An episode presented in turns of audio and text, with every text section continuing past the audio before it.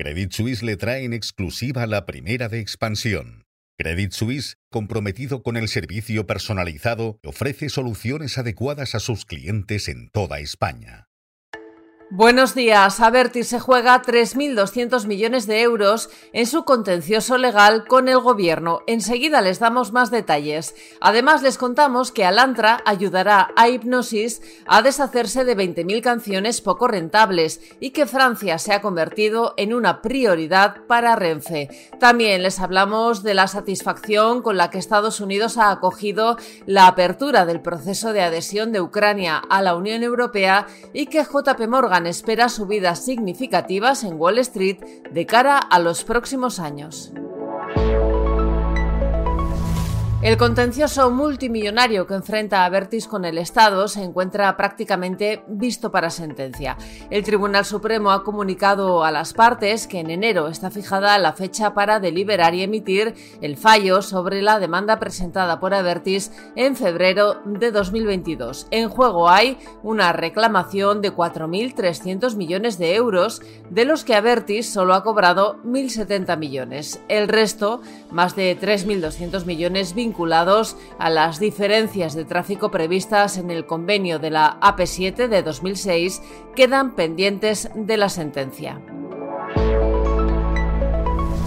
Alantra lleva años siendo uno de los referentes en la venta de carteras de activos tóxicos de la banca. Ahora ha cambiado de tipo de cliente. Hypnosis Songs, la dueña de los derechos musicales de artistas como Shakira, Beyoncé, Rihanna o Justin Bieber, ha contratado al brazo británico del Banco de Inversión Español para hacer una operación muy parecida, solo que en este caso los activos tóxicos son musicales. Acaba de deshacerse de unas 20.000 canciones de su catálogo musical para obtener dinero con el que rebajar su deuda. Y no son sus mejores temas, lógicamente, sino aquellos que son menos rentables.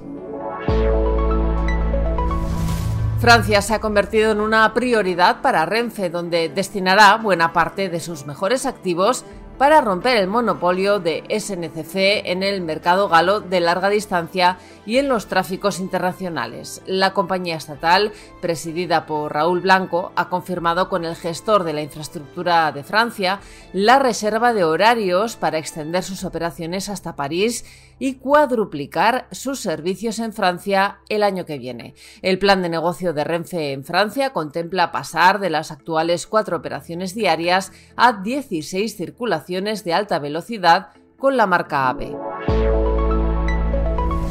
Estados Unidos ha acogido con satisfacción la decisión que el Consejo Europeo tomó ayer de abrir las negociaciones con Ucrania para su adhesión a la Unión Europea y calificó el momento de histórico para Europa y la Asociación Transatlántica.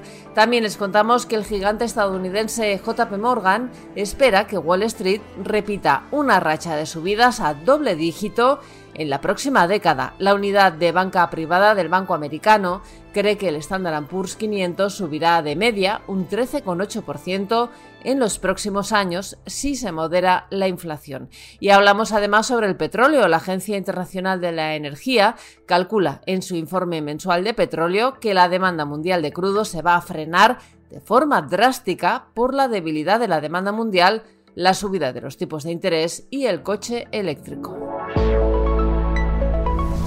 El Banco de España publica hoy los datos de deuda de las administraciones públicas a cierre del tercer trimestre. El Banco de España ya adelantó que el endeudamiento público marcó en septiembre un nuevo importe récord de 1,57 billones con B de euros, aunque disminuyó, eso sí, su nivel respecto al Producto Interior Bruto hasta el 109,9% y el Instituto Nacional de Estadística publica los datos sobre la compraventa de viviendas en octubre. En septiembre se registró un descenso interanual del 23,7%, su mayor descenso desde junio de 2020. Encadena así ocho meses en negativo y Rodrigo Rato se sienta en el banquillo de los acusados por tercera vez. En esta ocasión se le juzga por un delito de blanqueo de capitales, otro de insolvencia punible, otro de corrupción en los negocios y otro delito continuado de falsedad en documento oficial y mercantil. La Fiscalía pide 70 años de cárcel. Y en la bolsa el IBEX 35 subió ayer el 0,75% hasta los 10.171 puntos. Financial Times destaca hoy el fracaso de los 27 a la hora de dar luz verde al paquete de ayudas por valor de 50.000 millones de euros para Ucrania. El primer ministro húngaro, el ultraderechista Víctor Orbán, ha vetado el acuerdo. Y además, el diario británico recoge las últimas declaraciones de Elon Musk. Les ha asegurado a los bancos que le prestaron dinero para comprar Twitter que no van a perder dinero con ese acuerdo. Estos son algunos de los asuntos que van a marcar la actualidad económica, empresarial y financiera de este viernes 15 de diciembre. Soy Amayor Maichea y han escuchado La Primera de Expansión, un podcast editado por Tamara Vázquez y dirigido por Amparo Polo. Nos pueden seguir de lunes a viernes a través de expansión.com, de nuestras redes sociales y de las plataformas Spotify, iVoox y Apple.